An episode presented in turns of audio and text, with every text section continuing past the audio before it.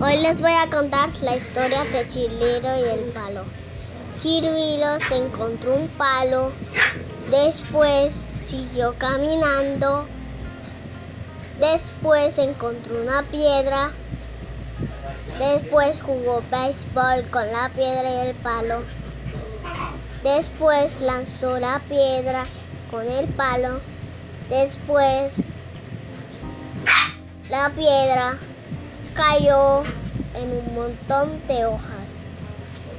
Después Chiriro la recogió y hizo, se montó en un caballito.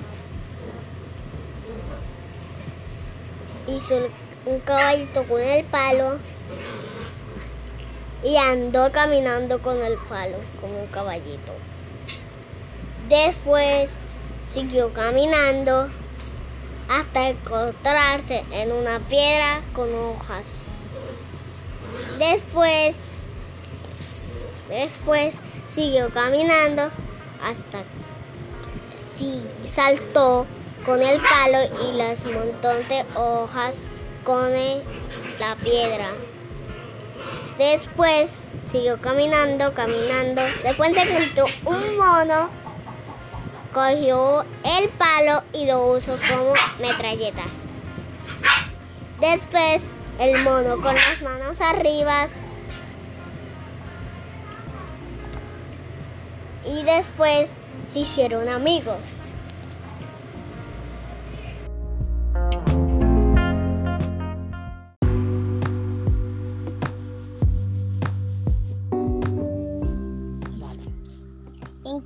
Chingüín el conejito.